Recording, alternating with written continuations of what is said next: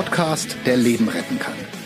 Mit Pablo Hagemeyer und Falk Stierkat. Hallo Leute, hier ist der DocPod mit Dr. Pablo. Und Dr. Falk. Und was ganz lustig ist, der Pablo hat mich, ge tatsächlich gerade gefragt, worum es im aktuellen DocPod geht.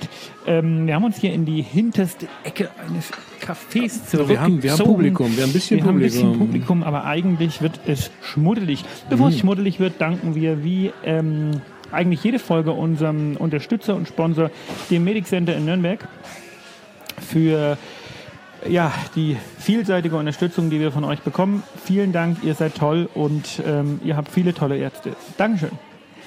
Und jetzt ähm, Wechseln wir das Thema. Jetzt zu etwas ganz ein, anderem. ein, ein, ein runder Themenschnitt. Wir haben uns ähm, ja, vorgenommen, heute mal über das Thema Sex zu reden. Warum? Weil viele Menschen damit keine Probleme haben. Die meisten, aber viele haben damit auch Probleme. Und natürlich, weil die Kolleginnen vom ähm, Feministen-Podcast das sehr erfolgreich gemacht haben und wir uns gedacht haben, naja, also wenn die das so erfolgreich machen, dann klauen wir denen doch einfach mal das Thema. Ja. Ja. Wir, wir beleuchten es mal von der männlichen Seite. Und das ist eigentlich schade, weil ich hatte ja versucht, ein paar Damen äh, mit ans Mikro zu bekommen, aber irgendwie will sich keiner mit uns über Sex unterhalten. Ich Männer auch nicht. versteh's, Versteh's überhaupt nicht. Genau, Männer auch nicht. Ähm, obwohl ich das gern getan hätte. Wir versuchen das so geschlechtsneutral wie möglich zu machen. Warum unterhalten sich zwei Ärzte in einer öffentlichen Sendung über Sex? Ja, das tun sie aus vielerlei Gründen. Einmal, weil sie sich das zum Thema machen, weil es ein großes Thema ist, ein wichtiges, ein Tabuthema. Und weil wir, vielleicht können wir dem ja auch einen, einen gewissen Style aufdrücken, so wie wir das immer machen hier in unserem Pablo Podcast. Sex Style. Der Pablo Sex Style, der Sex Talk. Und ähm, ja, vielleicht fangen wir erstmal an, was ist denn normal? Ah, das ist eine gute Frage. Ich Ja. glaube, daran gehen, ich, ich glaube, an dieser Frage allein gehen psychisch, warum lachst du? Weil du Luft geholt hast, ganz viel. Ja, weil äh, das eigentlich ernst ist. Ich glaube, daran gehen psychisch viele Menschen kaputt aufgrund dessen, was wir durch die Gesellschaft als normal vorgegaukelt bekommen. Ich hatte vor vielen, vielen Jahren irgendwann mal einen Artikel oder ich weiß gar nicht, wo das war, wahrscheinlich noch in der Bravo oder so gelesen. Ähm, da war die Frage, ich habe nur noch dreimal Sex die Woche, bin ich unnormal?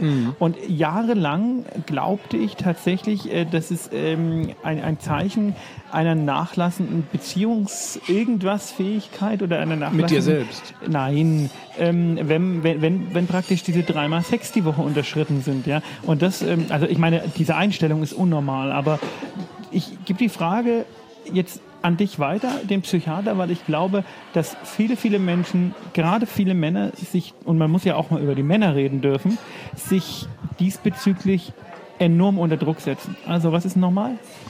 Ich weiß selber auch nicht, was normal ist. Schön, dass du die Frage aufgeworfen hast, Pablo. Ähm, weil ich wollte das von dir wissen, wie du das einschätzt. Es ist eine hochindividuelle Geschichte. Das, was normal ist an Sexualität, ist genau das der springende Punkt. Denn es ist eine wahnsinnig individuelle Geschichte und normieren können wir es wahrscheinlich gar nicht. Ich glaube, dass das, was in äh, das, äh, Sexualität in einer Beziehung ähm, wahrscheinlich bei vielen Leuten irgendwann von der Frequenz her abnimmt. Und ähm, ich stelle mir die Frage, ist das normal oder ist das nicht normal? Weil ich glaube schon, dass man es gemeinsam nicht unbedingt dazu kommen lassen sollte. Ich meine, klar, ähm, wenn bestimmte Alltagsdinge oder Kinder oder sonst was dann noch eine Rolle spielen, dann ähm, ist es aus praktischen Gründen einfach nicht möglich, ständig äh, übereinander her zu äh, ähm, fallen wie die Karnickel. Aber ich glaube, und das ist nur meine persönliche Meinung und ähm, das gebe ich aber auch an meine Patienten irgendwo weiter, wenn dieses Thema aufkommt. Das Thema kommt witzigerweise relativ häufig auf. Ich glaube, dass man sich auch für gute Sexualität, auch in einer Beziehung, anstrengen muss. Ähm, ja, vielleicht soll man es, ja, weiß ich nicht. Also ich habe ich hab eher das Gefühl, vielleicht ist es mein psychologischer Blickwinkel, es nochmal von der Seite zu sehen, ähm, dass wir unterscheiden, normal damit umgehen mit dem Thema oder gehen wir damit mit beschämt um? Also tabuisieren wir es, weil wir damit unlocker umgehen. Wir sitzen hier in einem Café und unterhalten uns über Sex und da Wir gucken gehen- zwei Mädels und äh, haben wir, den Kopf geschüttelt. genau, wir gehen damit jetzt relativ locker um und ich glaube auch die neueren Generationen gehen immer lockerer damit um. Ich sehe das so an meinen jüngeren Patienten, die äh, über das Thema Selbstbefriedigung zum Beispiel oder über das Thema Sex mit ihrem Partner sehr offen sprechen. Was mich selber wundert, ich als 70er Jahrgang, der 68er Jahrgang war nah bei mir. Die haben sie noch die Pfoten verbrannt, wenn du die einen runtergeholt hast. Ich habe ich hab noch dran, ich habe noch gehört, dass äh, Selbstbefriedigung Rückenmarksschwund macht. Ja? Entschuldigung, was hast du gehört? Selbstbefriedigung macht Rückenmarksschwund. oh Gott. Ähm, wobei das, das schönste Versteck, äh, wo man bei Sex äh, nicht erwischt wird, ja hinter der Tür ist. Ja? Da gibt's ja auch so einen netten Witz. Äh, wo machst du am liebsten Sex? Und hinter der Tür, wenn man da nicht erwischt wird. Verstehe nicht. Ähm, stimmt, ja, den habe ich schlecht erzählt, den Witz. Die Pause schneiden wir auch raus. Nein, das schneide ich definitiv nicht raus.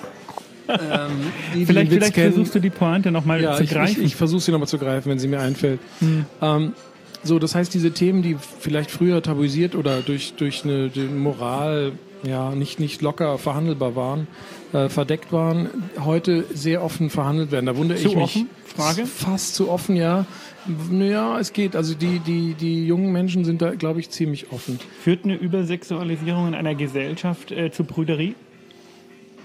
Also dazu, Ja, dass die Leute einfach da wieder die- von wegkommen von dieser... haben- Genau, also was das wurde ja auch in dem, in dem äh, Podcast äh, angesprochen äh, von, Von, unseren Kolleginnen. Kolleginnen, dass die äh, Übersexualisierung das Normale am Sex verdrängt oder zumindest in der Vorstellung. Also diese gerade in den äh, Pornofilmen dargestellten äh, Hochleistungssportlerinnen und Schauspieler sind natürlich kein Vergleich zu dem Normalen, was wir im Alltag zur Verfügung haben und auch nicht sein sollten.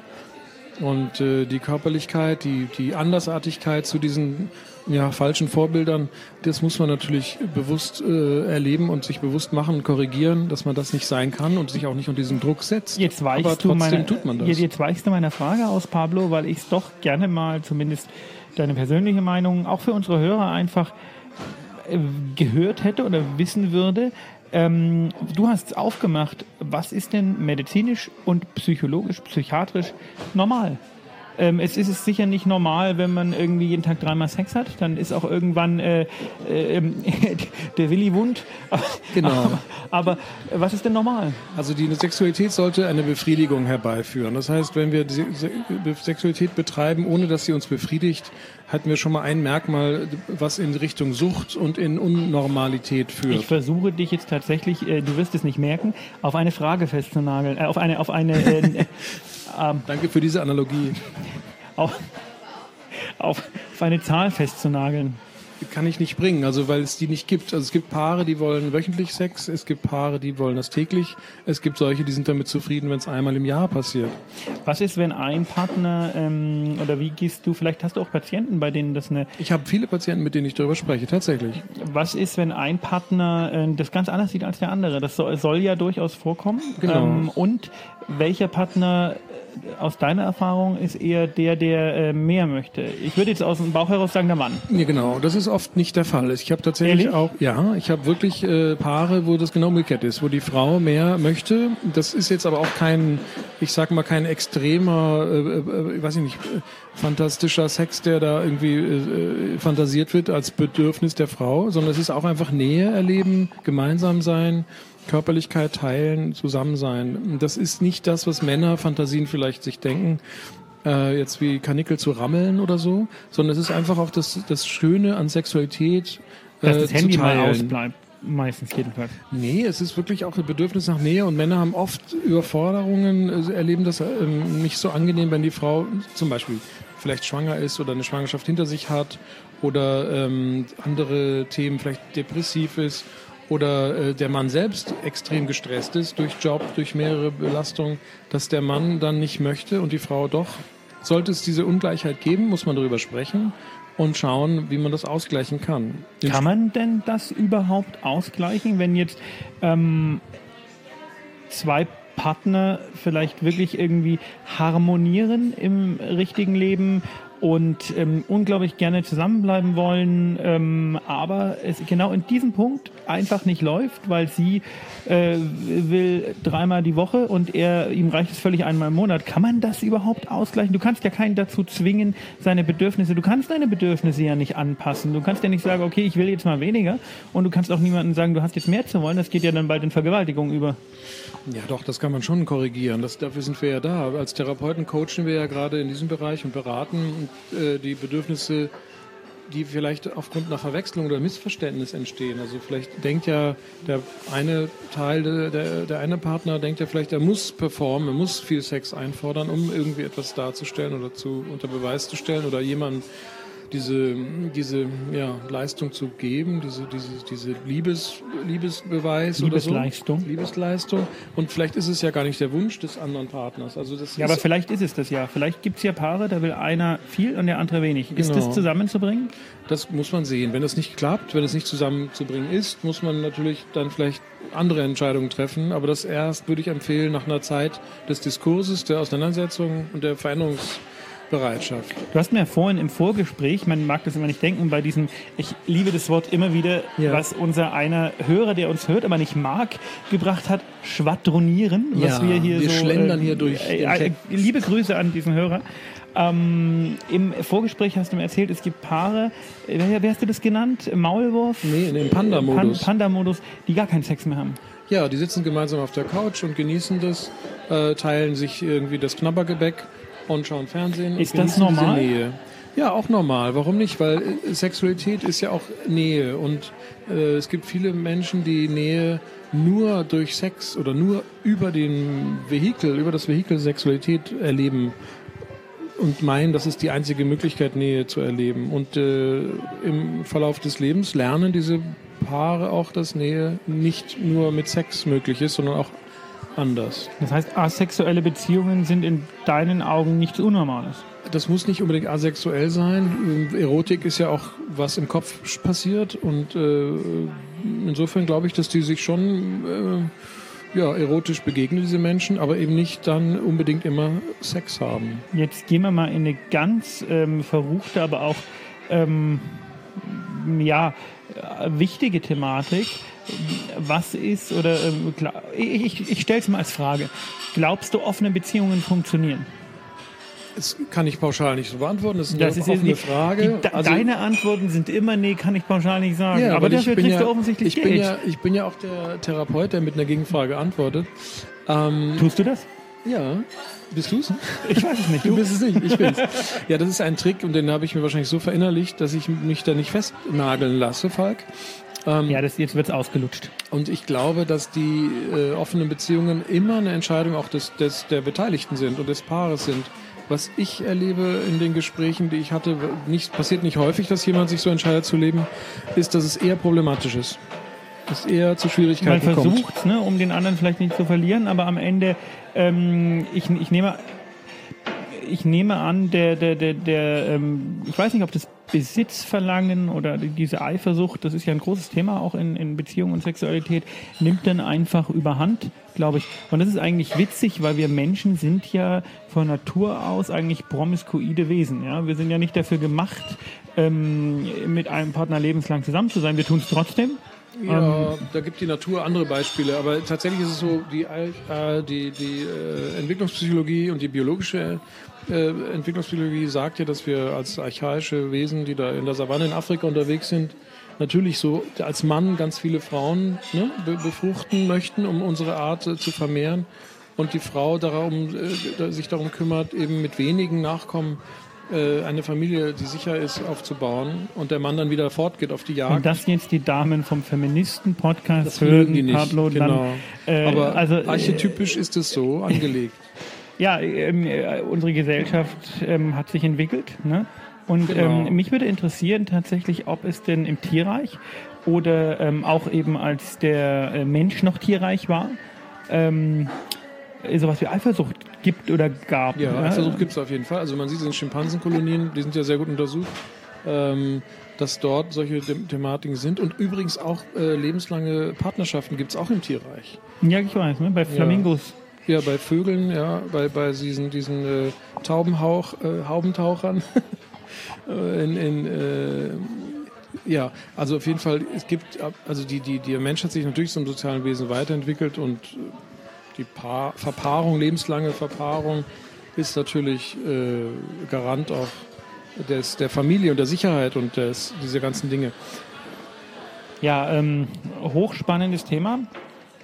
Jetzt ähm, gibt es sicherlich ähm, noch ganz viele Facetten, die äh, die Sexualität in der Beziehung so ein bisschen betreffen. Aber ähm, ich würde mal einfach einen Schritt weitergehen. Ähm, wir haben das vorhin schon ähm, mal kurz angekratzt, wo wir gesagt haben, ja, also es gibt Paare, die haben gar keinen Sex mehr und es gibt ähm, Paare, die dann vielleicht äh, sehr lange zusammen sind, wo die, die Sexualität und das Interesse nachlässt. Ich bin der Meinung, dass man daran arbeiten muss, dass das eben nicht passiert. Also das ist meine ganz persönliche Meinung. Und ähm, das sind aber alles noch so, ich sag mal, Varianten der physiologischen Vorgänge. Kommen wir mal zu den pathologischen. Ähm, Stichwort äh, Impotenz gibt es hier bei Männern und bei Frauen. Bei Frauen ist es äh, äh, ein, ein, kein funktionelles Problem, aber bei Männern ist es durchaus ein funktionelles Problem, was äh, aus meiner Erfahrung, ähm, aus meiner Sprechstunde, aus meiner ärztlichen Erfahrung unglaublich viele Menschen betrifft. Das denkt man nicht, wie häufig nach dem, äh, dem Viagra gefragt wird oder entsprechend anderen Pillen. Ähm, äh, welche Erfahrung hast du da gemacht? Also ich habe Impotenz äh, oder zumindest die das, Funktionsstörung. Ähm, das ist schön, dass du das ja, so offen zugibst. Ich habe keine Impotenz. Nein, ich habe mit dem Thema Impotenz habe ich wenig weniger zu tun als du als Organmediziner. Also mich tangiert es im Zusammenhang der Pharmakotherapie als Nebenwirkung, dass, da, dass es da zu Orgasmusstörungen kommen kann. Ähm, da muss man auch nochmal unterscheiden. Die Orgasmusstörung bedeutet ja nicht, dass es keine Erektionsfähigkeit Nein, gibt, das sondern dass der Orgasmus an sich nicht gelingt. Äh, und das kann unter äh, Psychopharmakotherapie eintreten. Ähm, ansonsten habe ich eher damit nicht zu tun. Dennoch glaube ich, dass das in vielen Punkten ähm, auch psychisch ist, nicht nur, ja, aber äh, in, in, in vielen Punkten ist es psychisch. Und jetzt äh, schlagen wir mal das elegante Rad zum Feministen-Podcast, ähm, der sich ja mit Pornos beschäftigt hat. Mhm. Und ich stelle mir schon die Frage, in einer Welt, in der, und das kann ich tatsächlich nicht untermauern mit Zahlen, nur eine Annahme, in einer Welt, in der Sexualität äh, so offen und alltäglich zutage tritt und zum Teil auch so ähm, respektlos dargestellt wird, wie das ja in manchen Hollywood-Pornos wirklich so ist, ja, mit, mit aufgespritzten äh, Brüsten und äh, ähm, ge gebleichten äh, Analregionen und so, ähm, verliert sie dadurch vielleicht so weit ihren Reiz, dass man entweder ins äh, äh, ähm, ja wirklich abartiger abrutscht? Und es gibt ja auch in der Sexualität wirklich äh, auch äh, juristisch juristische No-Gos. Oder dann einfach die die Potenz anfängt zu leiden, weil man ja immer irgendwie, ist es ja ein, äh, ein, ganz klarer Ablauf. Ne? So ein Porno funktioniert immer nach demselben Drehbuch. Und ähm, irgendwann wird's halt langweilig. Ne? Ist das vielleicht ein, eine Möglichkeit, äh, die, die äh, zumindest aus meiner Erfahrung steigende Problematik der Impotenz äh, erklärt? Ähm, da kann ich höchstens ähm, zwei Sachen sagen, dass man vielleicht ähm, die, die, die, die, das hohe Leist, die, die Messlatte, um da wieder ein Wort zu sagen, Pablo, dass die zu hoch gelegt ist, dass die, die zu hoch gelegt ist, ja, für uns Männer, dass wir immer äh, ein, äh, dass unser, dass wir immer stehen müssen, wenn es denn sein muss, äh, dass das eher uns unter Druck setzt und wir durch diesen Erwartungsdruck dann eben tatsächlich nicht performen können. Das ist tatsächlich ein, ein Problem oft in Paaren dass der Erwartungsdruck zu hoch ist an diese Leistungskraft. Also wenn es schon äh, in Richtung Akt geht, ähm, allein die Angst schon, dass das nicht funktioniert, genau. führt dazu, dass es nicht funktioniert. Dass es nicht funktioniert, genau. Das ist natürlich das eine, ist das eine, ähm, ja. Entschuldigung, aber das ist natürlich eine harte Sache. Das ist eine harte Sache. Und das andere ist äh, äh, natürlich die, die, das selbstschädigende Verhalten, was sich dann durch massiven Pornokonsum äh, äh, entstehen kann oder auch äh, die Teilnehmer an solchen Filmen, die sich selbst schädigen, äh, das muss man auch kritisch sehen. Das sind zwei Dinge, die zu Impotenz führen könnten, vielleicht im Sinne von, dass das Organ an sich äh, geschädigt wird, sei es durch übermäßigen Gebrauch von eben diesen äh, Stimulantien. Ähm, oder dass eben tatsächlich Organschäden entstehen durch, durch, durch Verletzungen. Kurze, ähm, kurze Frage, ja oder nein? Pornografie, ja oder nein? In einer freien Welt, ja. Und ähm, was du noch nicht weißt, ähm, wir werden ab jetzt äh, zu, also es gibt ja jetzt das neue Format, das weißt du schon, und zwar Ja. DocPod TV. TV, was bald ähm, äh, zu einem Primetime Samstagssendungsevent kommen wird und im Rahmen dieses äh, dieses DocPod TV, dieser Vorbereitung, auch dieser, dieser dieses praktisch kreativen Orgasmus, um das mal so zu nennen, die wir dadurch hatten, habe ich beschlossen, dass wir ähm, in den äh, in unseren DocPods am Ende jetzt ähm, ab und zu mal Sätze vervollständigen werden und ähm, Prank. Du fängst an. Ich fange an. Was? Nein, nein, nein.